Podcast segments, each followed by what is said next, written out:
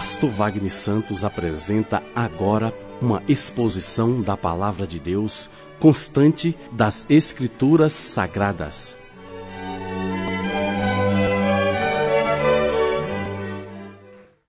A palavra de Deus é a própria pessoa do Cristo. Não tem como separar Cristo da sua palavra. Porque por meio da palavra foram criadas todas as coisas. Então, quando a gente se submete, vem ouvir a palavra de Deus, o Espírito Santo ministra Cristo em nosso espírito. E a gente cresce. E a gente é transformado. Cada palavra que a gente vai ouvindo é um alimento que vai transformando a gente pouquinho em pouquinho na imagem de Jesus Cristo. Olha que coisa boa, irmão. Que coisa maravilhosa. Eu quero convidar os irmãos a abrirem no Evangelho de Lucas. É a segunda parte de uma mensagem que eu ministrei há 15 dias atrás. O nome da palavra é Os Dois Filhos. Nós falamos sobre o primeiro filho naquela ocasião e hoje nós vamos falar do segundo filho. Essa parábola é conhecida como a parábola do filho pródigo, mas na realidade é a parábola dos dois filhos. Lucas 15, por favor, a partir do verso 11. Jesus continuou: Um homem tinha dois filhos. O mais novo disse a seu pai: Pai, quero a parte da minha herança. Assim ele repartiu sua propriedade entre eles.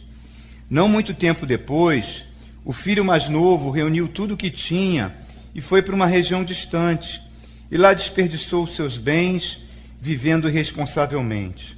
Depois de ter gasto tudo, houve uma grande fome em toda aquela região e ele começou a passar necessidade. Por isso foi empregar-se com um dos cidadãos daquela região, que o mandou para o seu campo a fim de cuidar dos porcos. Ele desejava encher o estômago com as vagens da alfarrobeira que os porcos comiam, mas ninguém lhe dava nada. Caindo em si, ele disse: Quantos empregados do meu pai têm comida de sobra e eu aqui morrendo de fome. Eu me porei a caminho e voltarei para o meu pai e lhe direi: Pai, pequei contra o céu e contra ti. Não sou mais digno de ser chamado teu filho. Trata-me como um dos teus empregados. A seguir, levantou-se e foi para o seu pai. Estando ainda longe, seu pai o viu e, cheio de compaixão, correu para o seu filho, o abraçou e o beijou. O filho lhe disse: Pai, Pequei contra o céu e contra ti, não sou mais digno de ser chamado teu filho. Mas o pai disse aos servos: Depressa, tragam a melhor roupa, vistam nele, coloquem um anel em seu dedo e calçados em seus pés. Tragam um novilho gordo e matem-no. Vamos fazer uma festa e vamos nos alegrar, pois este meu filho estava morto e voltou à vida, estava perdido e foi achado, e começaram a festejar o seu regresso. Até aqui é a história das nossas vidas, irmãos. Até aqui a história das nossas vidas. Enquanto isso, o filho mais velho estava no campo. Quando se aproximou da casa, ouviu a música e a dança. Então chamou um dos servos e perguntou-lhe o que estava acontecendo. Este lhe respondeu: Seu irmão voltou e seu pai matou o novilho gordo, porque o recebeu de volta são e salvo. O filho mais velho encheu-se de ira e não quis entrar. Então seu pai saiu e insistiu com ele. Mas ele respondeu ao seu pai: Olha, todos esses anos tenho trabalhado como um escravo ao teu serviço. Nunca desobedeci a tuas ordens, mas tu nunca me deste nem um cabrito para eu festejar com meus amigos. Mas quando volta para casa, esse teu filho, repare que ele não fala o meu irmão, ele fala o teu filho, esse teu filho que esbanjou os teus bens com as prostitutas, Tu matas o novilho gordo para ele. Disse o pai: Meu filho, você está sempre comigo, tudo que eu tenho é seu. Mas nós tínhamos que celebrar a volta do seu irmão e nos alegrar, porque ele estava morto e voltou à vida. Estava perdido e foi achado. Amém? Podem orar por mim, queridos, por favor. Eu suplico a oração dos irmãos. Papaizinho amado, eu lhe peço, suplico, em nome de Jesus, Senhor. Tenho muitas limitações, Pai, mas eu preciso da presença do Teu Espírito para que essas limitações sejam removidas e a Tua palavra penetre nas mentes e nos corações nessa noite, produzindo vida, transformando nosso caráter, transformando o nosso ser, nos aproximando cada vez mais da imagem do teu filho, Senhor. É uma obra sobrenatural que só o teu espírito pode fazer, Senhor. A transformação de cada irmão aqui em uma imagem de Jesus Cristo. Oh, nos ajuda nessa tarefa, Pai. Essa palavra santa, essa palavra que produz cura, que produz libertação, Senhor. Que ela nessa noite produza cura, produza libertação, produza transformação. É o que te suplicamos em nome de Jesus. Amém. Pode sentar, mas dá um abraço aí. Dá um abraço, abraço é bom. Abraço traz cura. Vocês me permitem, mas eu vou ter que fazer uma pequena recordação da última mensagem quando nós falamos do primeiro filho, só para a gente pegar o contexto e embalar para o segundo, porque muitos talvez aqui não estavam presentes quando eu preguei a primeira mensagem. Nós falamos naquela ocasião algo que é muito lindo, que são as parábolas de Jesus. As parábolas de Jesus são brilhantes, são maravilhosas, porque ele usa coisas muito simples, ilustrações muito simples, para transmitir as verdades do reino de Deus. As parábolas eram algo fantástico. E aqui nesse capítulo 15, Jesus está contando três parábolas, contando para os fariseus que estão questionando Jesus. Quem eram os fariseus? Um partido político, um partido religioso, muito parecido com o partido Likud que tem em Israel hoje. Eles eram formados por judeus ortodoxos, judeus que amavam muito a Bíblia, mas que seguiam a lei de Moisés com extremo rigor. E os fariseus tinham a missão de identificar qualquer pessoa que surgisse e que se dissesse ser o Messias, eram os fariseus que tinham a missão dada pelo Sinédrio de verificar se a pregação e os sinais daquela pessoa realmente se coadunavam com o Messias. Por isso que a gente vê o tempo todo eles seguindo Jesus. E Jesus, nos seus ensinos, tinha muita coisa em semelhança aos ensinos dos fariseus. Jesus falava sobre a ressurreição dos mortos, os fariseus criam nisso. Falava sobre a restauração de todas as coisas, os fariseus criam nisso. Mas tinha algo aqui, e nesse capítulo 15 de Lucas, que os fariseus não aceitavam. Não aceitavam. Como é que pode um homem santo, que se diz o Messias, o representante de Deus, ter comunhão com um tipo de gente que não merece consideração de Deus? Um tipo de gente que não merece nem ser chamado de ser humano. Um tipo de gente que é pecador. Como é que pode um homem santo ter comunhão com esse tipo de gente? Que eram as prostitutas e eram os publicanos. Quem eram os publicanos? Eram judeus que cobravam impostos pesados dos próprios eh, concidadãos, dos próprios judeus, e entregavam para Roma e embolsavam parte desse imposto. Eram pessoas corruptas, eram considerados traidores da nação. E Jesus comungava com esse tipo de gente. Então, na cabeça dos fariseus, isso era um horror. Era um horror. E Jesus fala: Mas olha só, eu vim para os doentes. Vocês, fariseus, são pessoas muito santas. Vocês são pessoas muito perfeitas. Vocês são pessoas tão boas que vocês não precisam nem de Deus. E repara como esse sentimento farisaico, ele vem dentro desde que a igreja começou há dois mil anos atrás, ele está presente na história da igreja, dentro da igreja e continua presente até hoje, irmãos, em todas as igrejas. Impressionante isso, é impressionante. Eles têm um zelo tão grande pela palavra de Deus, pelos mandamentos de Deus, querem obedecer aquilo com tanto rigor, mas falta o elemento de misericórdia, falta o elemento de compaixão. Falta isso aqui, ó, o braço horizontal da cruz. Olhar para o irmão como algo precioso para Deus. Lucas 15, Jesus, então, com muita bondade, com muita elegância, com muita gentileza, com muita mansidão, não vai bater boca. Repara que Jesus não bate boca com eles.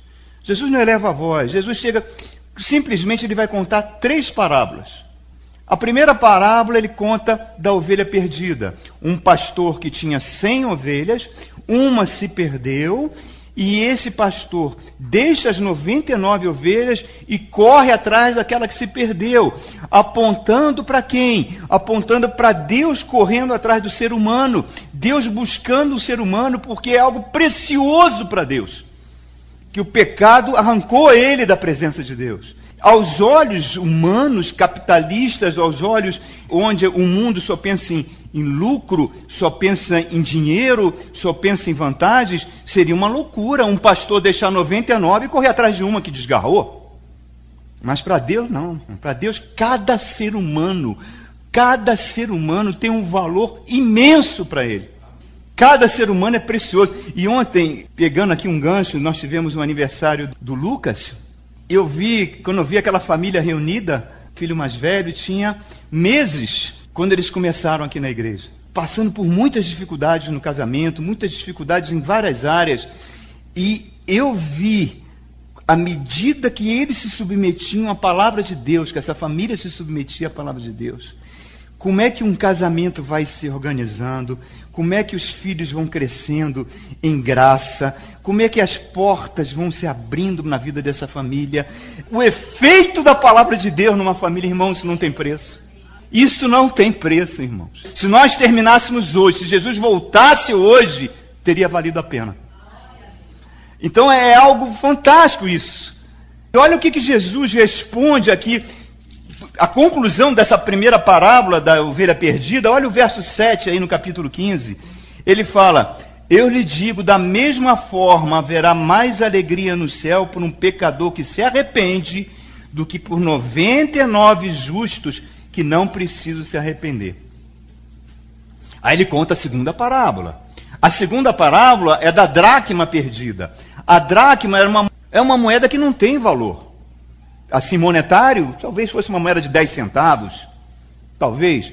E a, a dona de casa perde a dracma, ela fica agoniada, começa a varrer a casa toda procurando a dracma. Por quê? Porque talvez aquela dracma fizesse parte de uma tiara, de uma pulseira. Então, para ela, tinha um valor sentimental imenso. E quando ela encontra aquela dracma, ela fica tão feliz que ela chama as vizinhas para celebrar. E aí Jesus dá a conclusão dessa parábola que ele está contando no verso 10. Olha só, amados, verso 15 e 10. Capítulo 15 e 10, ele fala: Eu lhe digo que da mesma forma há alegria na presença dos anjos de Deus por um pecador que se arrepende. Repare, a tônica é a mesma. É Deus buscando nós.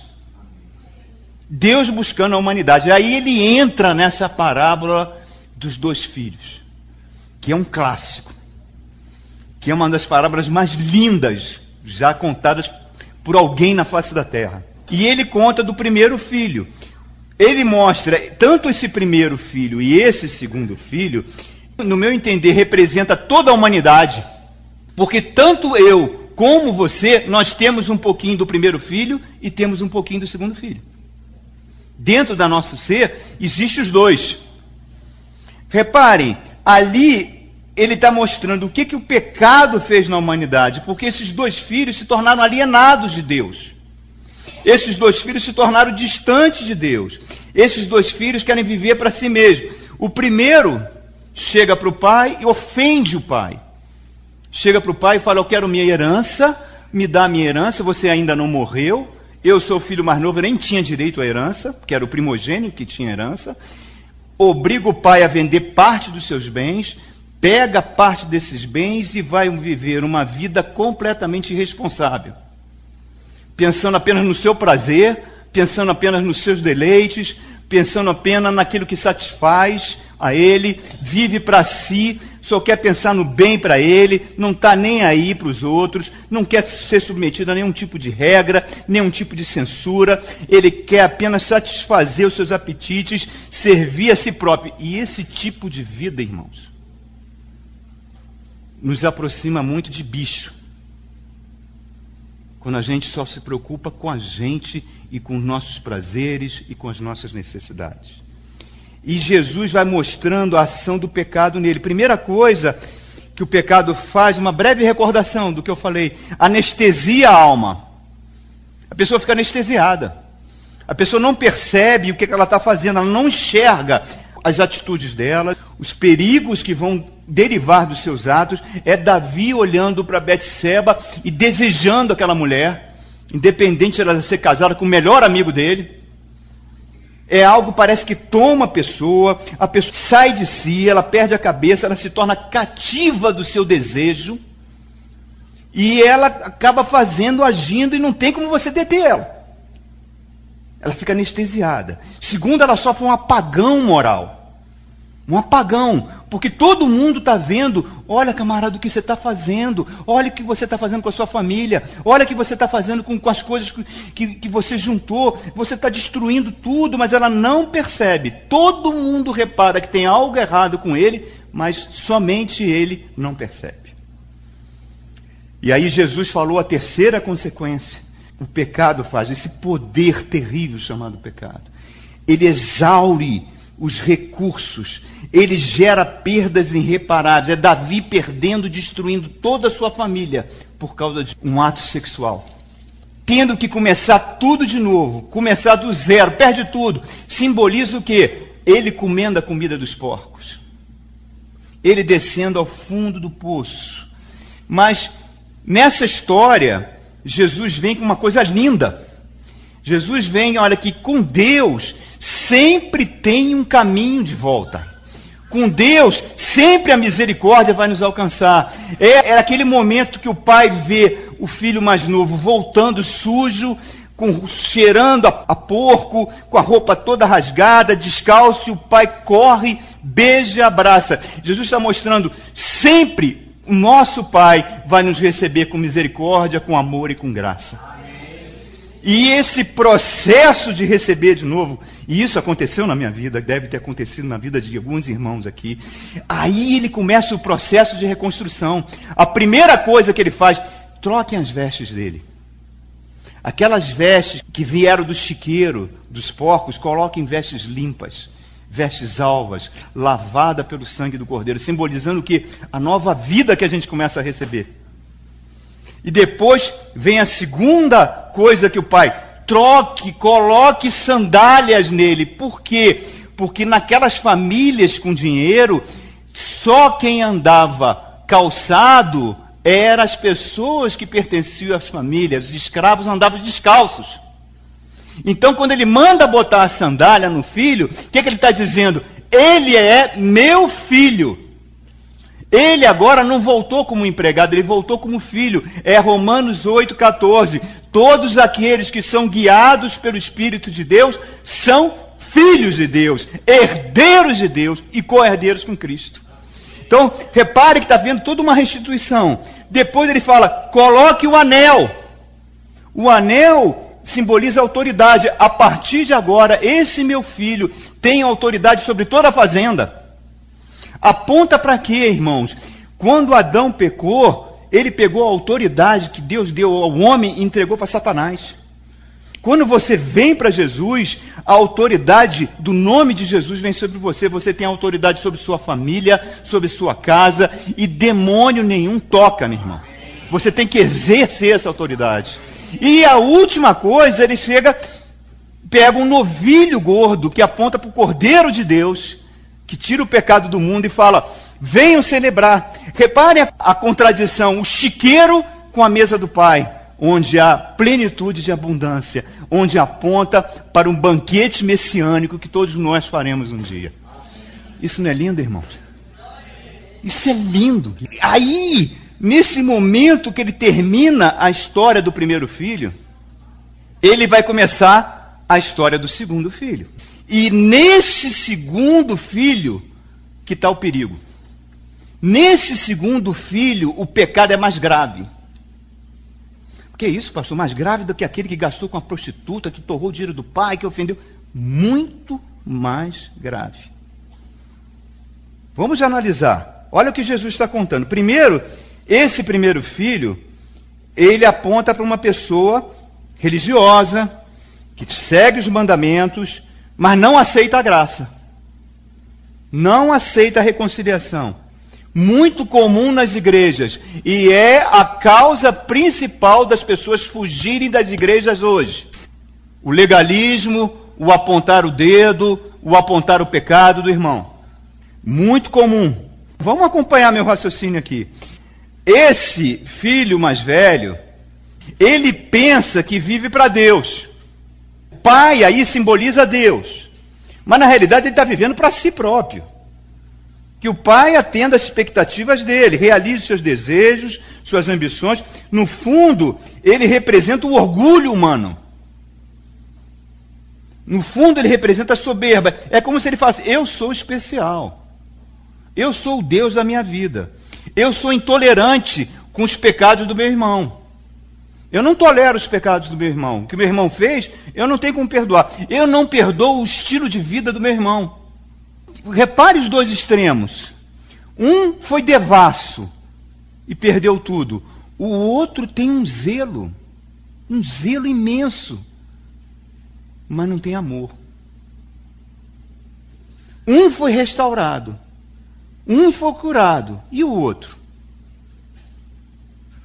Aí entra o segundo efeito. Por ele se considerar perfeito, por ele se considerar responsável, por ele achar que ele está prestando o culto correto diante de Deus, irmão, isso é muito sutil. Isso não é algo explícito, isso é algo que acontece no interior da gente e às vezes as pessoas não notam que estão sendo assim. Ele está se tornando legalista, ele está ocupado com suas próprias virtudes, com seu viver correto diante de Deus, nos mínimos detalhes. Só que ele não nota que isso não é amor a Deus. O nome que a Bíblia chama para isso é justiça própria. E Deus fala para Isaías: a justiça própria desse povo, para mim, é como um trapo de imundície. Você sabe o que é trapo de imundície, irmão? Promete que você não vai ficar enjoado? É que antigamente, naquela época, não havia absorventes para as mulheres usarem. Então elas usavam trapos. É isso que Deus está falando para Isaías. A justiça que o ser humano se acha própria, para mim, é um trapo de imundície. Que estranho, né, irmãos? Que coisa estranha. Por que, que eu digo que ele é pior do que o primeiro filho? Porque ele não se arrepende. Ele não se arrepende, ele se acha certo. Ele tem uma espiritualidade tão extrema que ele culpa os outros que não têm. Preste atenção, então repito, não é algo explícito, não é algo consciente. É como se ele pensasse que ele é anjo, mas esquece que ele é gente. E gente peca, gente tem defeito, gente tem problemas. Gente são seres que estão em transformação. Então é como se ele pegasse a humanidade dele e colocasse de lado, e com isso ele se torna intolerante. Ele não é que nem o bicho o primeiro filho foi, mas em compensação ele é pior, porque ele vira um acusador. O que, que significa a palavra hebraica Satã? De onde saiu Satanás? É uma palavra hebraica. S-A-T-A-N. O que, que significa? Qual o significado traduzindo para português? Acusador. A palavra Satanás significa acusador. A palavra diabo vem do grego do diabolos, que significa aquele que separa. Mas a, o hebraico, Satã, significa o acusador. Olha que coisa séria aqui, irmãos. Olha como é perigoso. Ele se esquece, nem eu, nem você vamos conseguir cumprir os mandamentos de Deus. Se a graça de Deus não vier sobre a minha vida, é impossível eu cumpri os mandamentos de Deus. A lei foi colocada para mostrar o pecado em nós. Vamos imaginar assim, eu já dei esse exemplo. Digamos que você é um deputado e chega um amigo seu e fala: Olha, meu filho não consegue emprego em lugar nenhum. Aceita ele no seu gabinete? Para dar um empreguinho aquele no seu gabinete. Aí você admite aquele filho do seu amigo, sem concurso público, sem nada, coloca o camarada lá, começa a pagar um salário e fala para ele, ó oh, meu amigo, fica aqui nessa mesinha, no cantinho, não precisa fazer nada. Fica aí, essa pessoa sou eu e você. Aí, um dia, todo mundo faltou. E o deputado chega e precisava de um ofício, que alguém batesse o ofício. Aí não tem ninguém, a secretária dele faltou, todo mundo faltou, só tem aquela pessoa, que sou eu e você. Só que nós não sabíamos que éramos incompetentes para cumprir a ordem do deputado. O deputado seria a lei. E aí ele fala: bate esse ofício que eu já volto. Aí você levanta, derruba o copo d'água em cima do papel, pega o computador que é 110, liga na tomada 220, queima o computador. Em suma, você foi completamente incompetente para cumprir a lei. É isso o ser humano. Deus deu a lei, mas nós não temos competência para cumprir.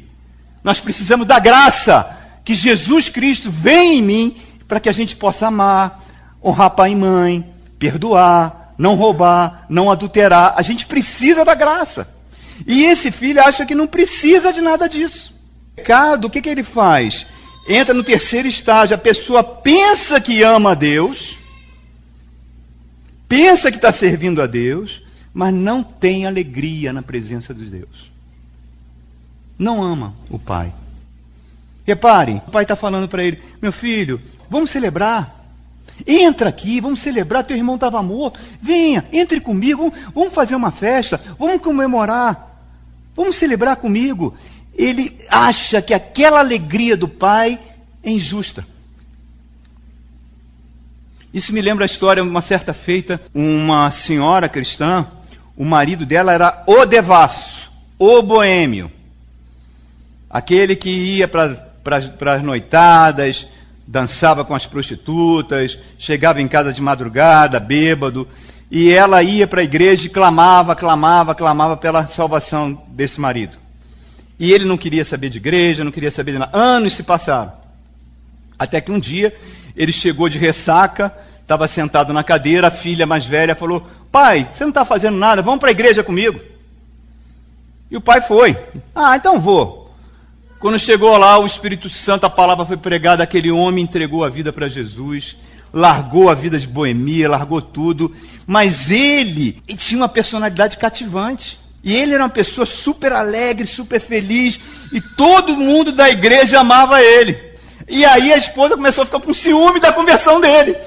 Olha como isso é sutil, irmãos. É aquela história que eu ouvi uma vez, certa feita, de um pastor lá em São Paulo comentando, há muitos anos atrás, não, quatro anos atrás, aqueles cartunistas franceses, lembram?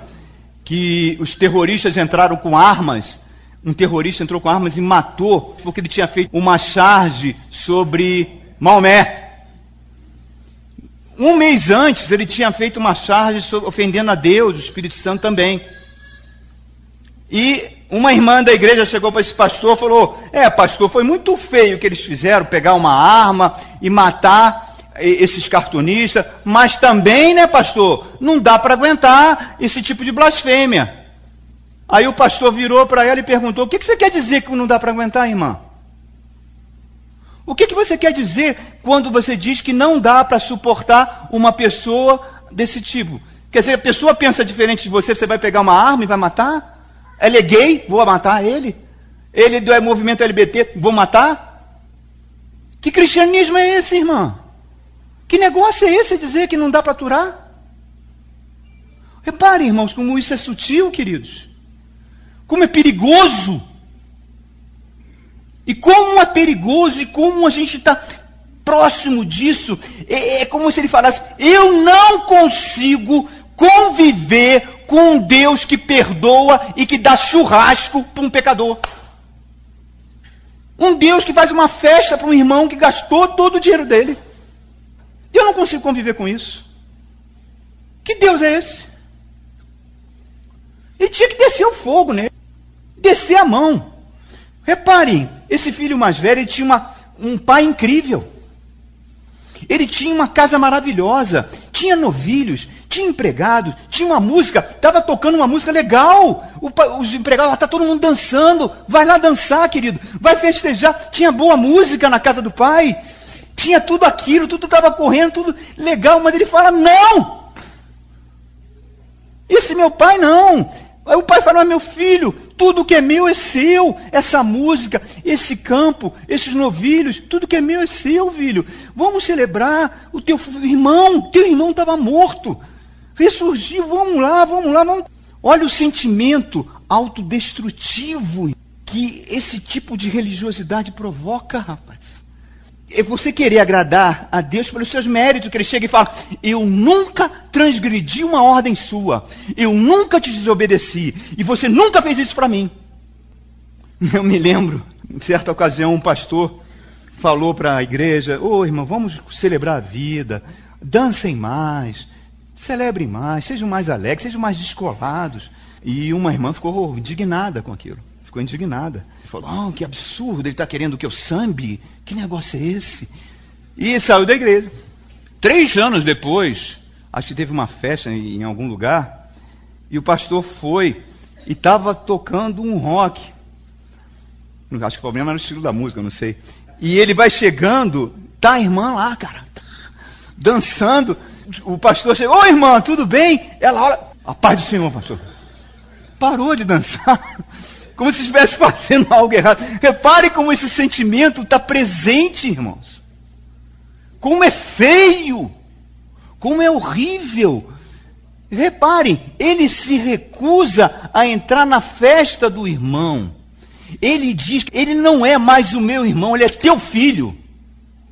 Ele é teu filho, não é meu irmão. Ele merece o inferno. Ele merece que tu desça a mão em cima dele. Ele não merece churrasco. É um irmão da Cusco Lustran. Sabe aquele crente da Cruz Que taca fogo na casa do negro, taca fogo na igreja dos negros, e que está tão presente aí, irmãos. Que coisa horrível. É, é como se ele falasse: Ô oh, oh, pai, você está desperdiçando a tua grana com churrasco com esse cara. Qual foi na Bíblia, nos evangelhos, que alguém falou negócio de desperdício? Não foi quando aquela mulher gastou todo o dinheiro dela, comprou um perfume maravilhoso, derramou sobre a cabeça de Jesus. O que, é que os discípulos falam? Discípulos, não foi Judas, os discípulos, todos. Que desperdício. Desperdício é quando você gasta muito para algo que não vale a pena. Que coisa, irmãos. Que coisa. Ele se acha perfeito. Te servo tantos anos.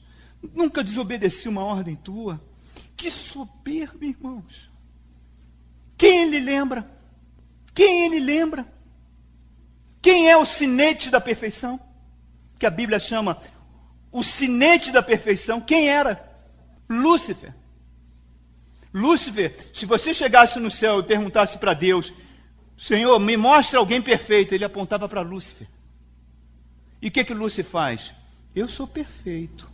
Por que, que ele está sentado no trono e não eu? Quem tinha que estar tá sentado nesse trono era eu. Um terço dos anjos, vem aqui comigo. Vocês não acham que eu tinha que estar no trem? Rebelião. Esse é o problema, meu irmão, da soberba. A soberba espiritual leva à rebelião. E Deus resiste aos soberbos. Algumas religiões, ah, vamos orar para aquele espírito, o kardecismo, vamos orar para dar luz àquele espírito. Não existe plano de salvação para os demônios, irmãos. Por quê? Porque os demônios eram anjos de luz que, for, que escolheram viver assim. Eles nunca se arrependem. Por isso que não tem plano de salvação para Lúcifer e para seus demônios. Só tem para o ser humano. Amados, o segundo filho não ama o seu irmão. O segundo filho tem inveja do seu irmão, e a inveja é a podridão dos ossos. Foi a inveja que fez Caim matar Abel. Foi a inveja que fez os irmãos venderem José como escravo. Foi a inveja que fez demônios ocuparem a mente de, do rei Saul e ele atacar Davi e perseguir Davi. Foi a inveja que fez os fariseus matarem Jesus. E todos se achavam santos. Qual é a gravidade do pecado do segundo filho? O primeiro gastou tudo do pai, foi para a orgia, torrou toda a grana, foi, acabou comendo com os porcos, chegou no fundo do poço. Mas eu te digo, o segundo é pior do que ele. Por quê, pastor? Por que, que ele é pior? Porque ele acha que não fez nada. Ele acha que ele estava certo, que ele estava movido por um zelo santo. Que coisa horrível, irmãos. E o segundo filho é o foco dessa parábola, não é o primeiro. Por quê? Porque ele era respeitável, ele era responsável, o seu irmão não valia nada, o seu irmão não tinha perdão, ele que era o bom, o seu irmão que era o mal, ele estava com o seu mundinho certinho, organizado, de repente acaba quando aquele irmão esbanjador, aquele irmão prostituto, aquele irmão que não valia nada, volta que ele que merecia vergonha, ele que merecia o inferno, ele ganha música, ele ganha danças, ele ganha churrasco, ele recebe tudo de volta, todo mundo comemora, é cabrito, aquele imoral, aquele sem santidade recebe tudo de volta. Está errado. É injusto. É injusto. E esse convite que o pai está fazendo para mim, para celebrar isso, é estúpido. Esse meu pai é tolo é facilmente enganável. Não percebe que o irmão já gastou tudo dele e ele agora ainda vai gastar mais grana dando tudo para o irmão. Não, eu não aceito isso. E esquece que o pai sempre foi fiel, que o pai criou ele, que o pai deu tudo para ele e ele acha que o irmão mostrou desrespeito ao pai, mas no fundo quem está desrespeitando o pai é ele. Ele é o vilão dessa história, irmãos porque ele acha que não está errado. Vamos abrir Lucas, por favor. Capítulo 18. Lucas 18. Olha como o Evangelho de Lucas tem essa preocupação. Ele que relata esses embates, essas histórias. Olha, Lucas 18, 9. Há alguns que confiavam em sua própria justiça e desprezavam os outros. Jesus contou essa parábola. Dois homens subiram ao templo para orar. Um era fariseu e o outro publicano. Lembre-se, o publicano era o traidor. O publicano era o corrupto. Então, o publicano é o bandido. O fariseu em pé orava no íntimo. Algumas, algumas traduções dizem orava de si para si mesmo. Falava assim: ó, Deus, eu te agradeço, porque eu não sou como os outros homens, ladrões, corruptos, adúlteros, nem mesmo como este publicano. Eu jejuo duas vezes por semana, eu dou o dízimo de tudo que eu ganho. É como se ele dissesse: eu me basto, sou suficiente. Mas o publicano ficou à distância, nem ousava olhar para o céu, batia no peito e falava: Senhor, tenha misericórdia de mim, eu sou um pecador. Aí Jesus conclui essa parábola: Eu lhe digo que este homem, e não outro, quer dizer, o publicano, foi para casa justificado diante de Deus, pois quem se exalta será humilhado, e quem se humilha será exaltado. Que coisa, irmãos. Que coisa. A gente pensa que essa parábola aqui é sobre oração. Não é sobre oração. Essa parábola é sobre justiça própria. É sobre justiça própria. Está mostrando aqui de forma cristalina. Ele fala assim: marigo de a gente se achar mais santo que o irmão.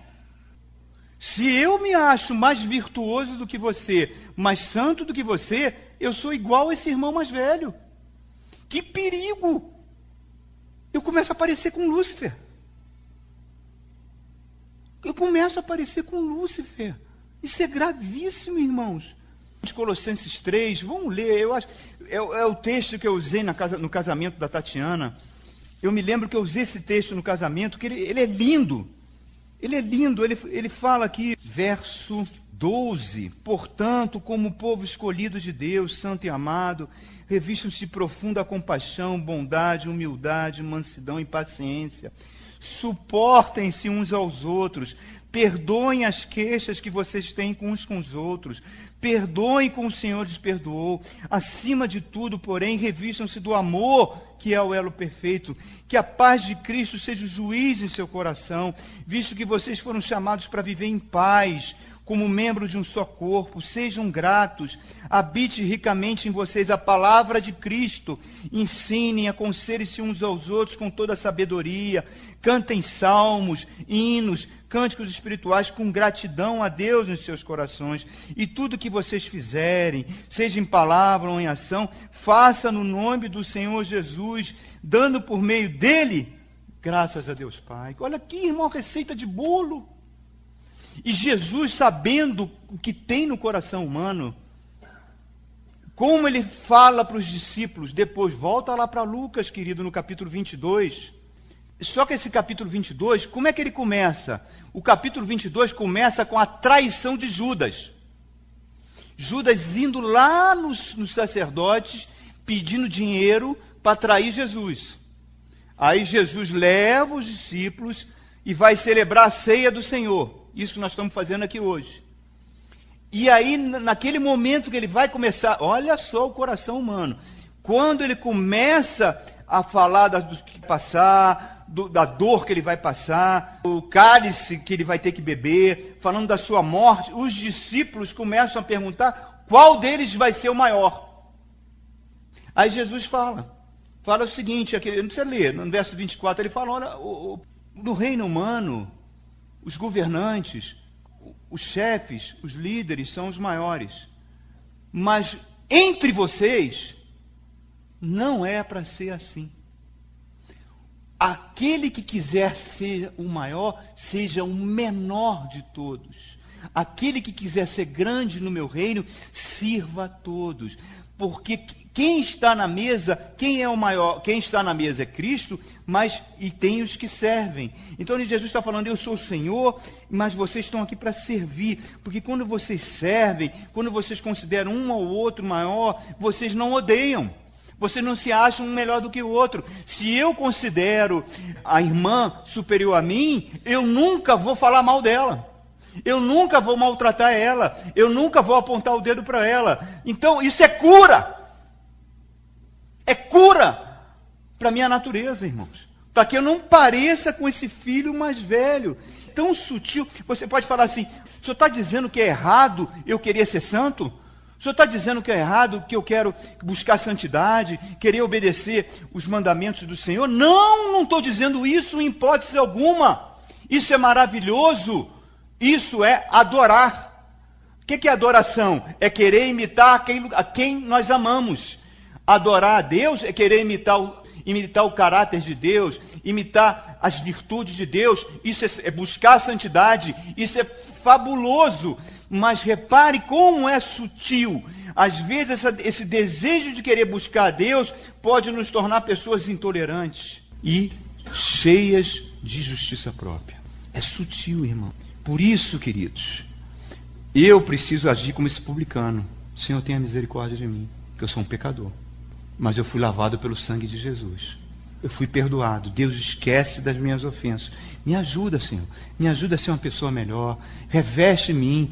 Isso que Paulo está falando, me reveste de ternos afetos de misericórdia, de bondade, de mansidão, de humildade, para que eu cada vez mais pareça com Jesus. Porque essa é a oração correta, irmãos. Você quer ver uma grande bobagem? Uma grande bobagem é você entrar na livraria Cultura e vai naquela sessão de livros de autoajuda, aquilo tudo ali é bobagem, irmãos. Aqueles livros de autoajuda diz que você tem tudo dentro de você para ser feliz e vitorioso. Não, isso é mentira. Tudo que nós temos de bom tem que vir do Pai das luzes, de Deus. É Ele que, Jesus, quando recebe uma pessoa, um rapaz fala, bom mestre, ele fala, por que, que você está me chamando de bom? Bom só tem um. Tudo que nós recebemos de bom, de perfeito, de dom, vem do Pai, querido. Qual é a oração correta? Qual é a oração correta? Senhor, me transforma. Tem misericórdia de mim, vamos avançar juntos. A igreja está cheia de fariseus, irmãos. E sempre tem sido assim. Qual é a segunda parte da oração do Pai Nosso? Qual é? O pão nosso de cada dia nos dai hoje. Perdoai os meus pecados, ou você pode chamar de ofensas, de dívidas, assim como nós temos perdoado os que têm nos ofendido. As palavras, aqueles que pecaram contra nós. Sem perdão, a gente não vai sobreviver, irmãos. Sem perdão, a gente vai aparecendo cada vez mais com Lúcifer. Nós temos que nos humilhar diante de Deus, que Ele vai nos exaltar. Buscar a Deus confiando em nossos méritos nós vamos ser sempre humilhados e vamos ficar vazios. Nós precisamos do Senhor. Qual, qual o pecado mais grave aqui? O que foi devasso, o que gastou o dinheiro do pai, foi comer com os porcos, ou o outro filho? Qual a diferença dos dois? A diferença é que o primeiro teve um momento que ele falou, quando ele estava comendo com os porcos: Eu pequei contra meu pai e contra os céus. Pai, me recebe de volta. Não precisa me receber como seu filho, como empregado. Eu pequei. A Bíblia chama isso de arrependimento. Sem arrependimento, não há perdão. Então, o sangue de Jesus nos purifica de tudo isso, irmãos. O sangue de Jesus nos dá uma nova vida.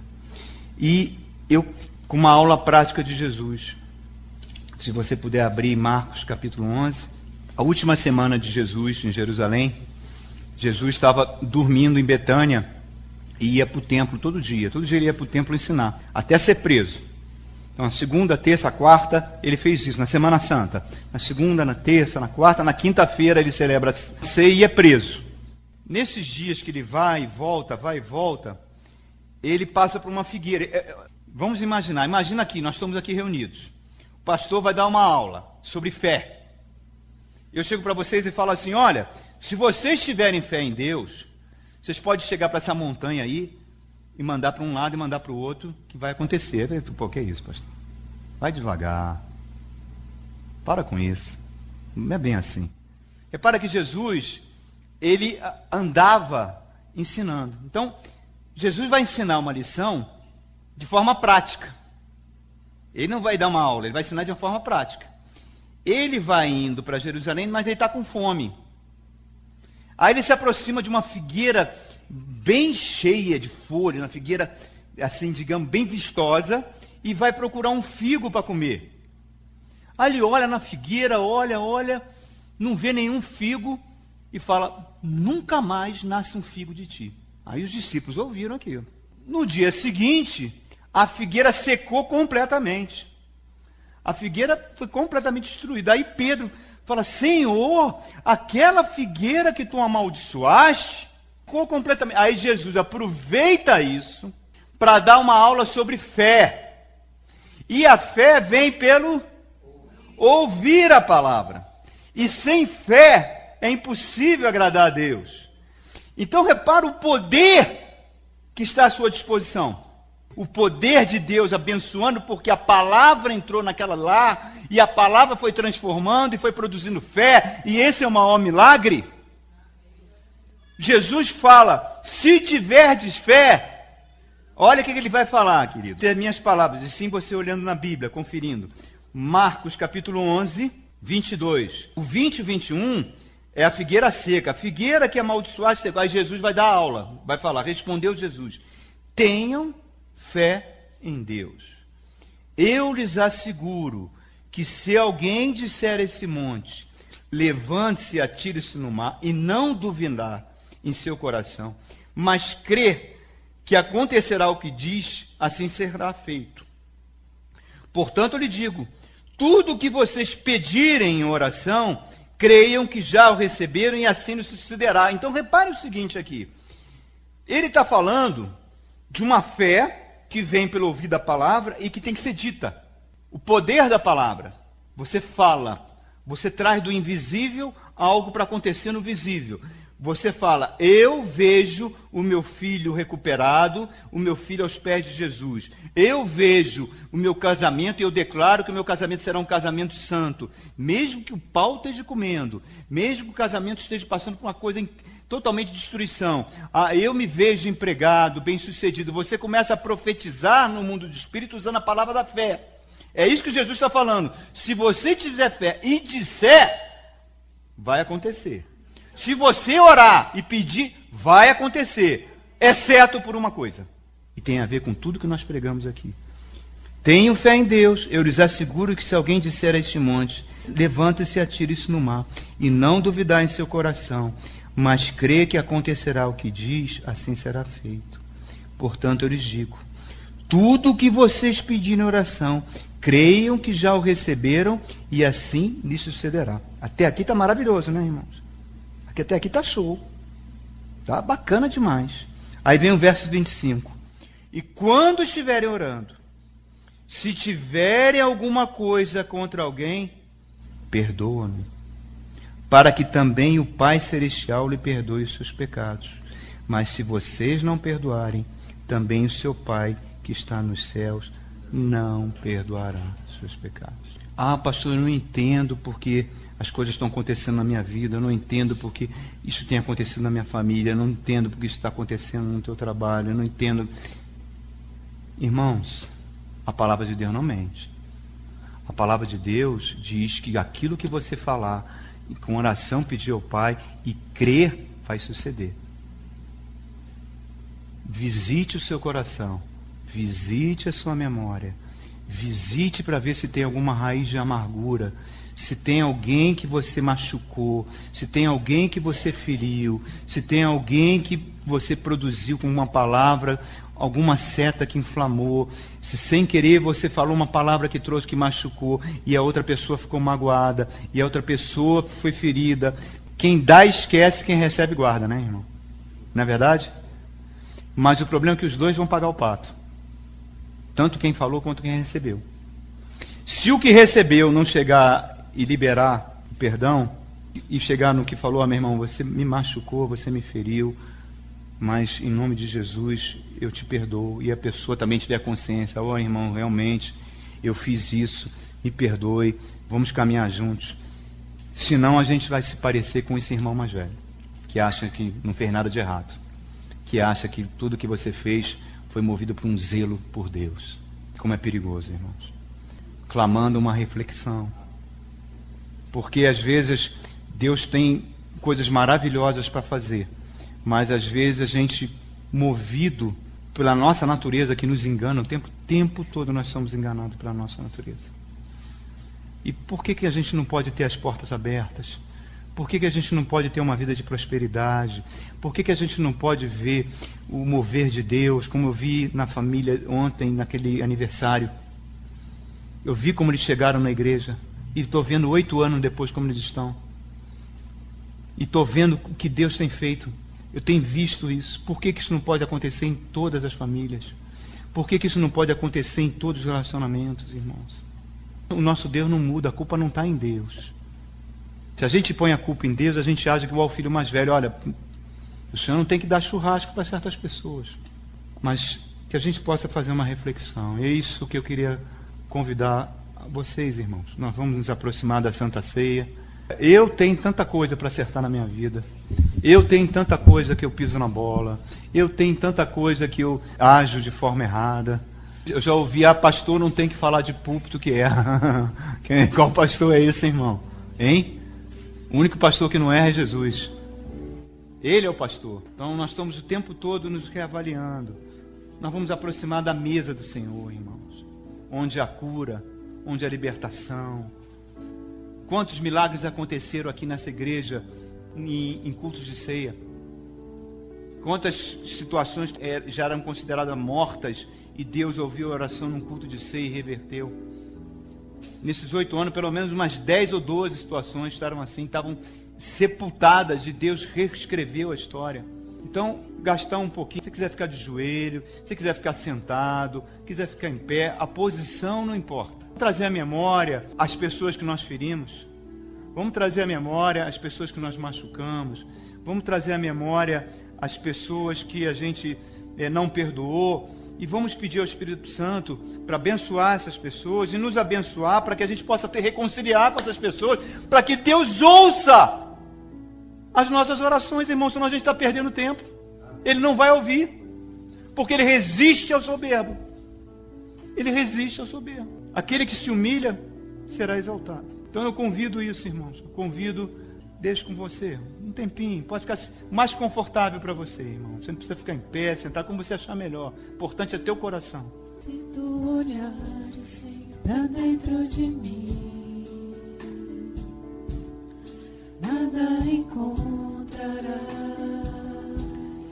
de bom, um desejo eu tenho de ser transformado. Preciso tanto do teu perdão. Dá-me um novo coração. disposto a obedecer,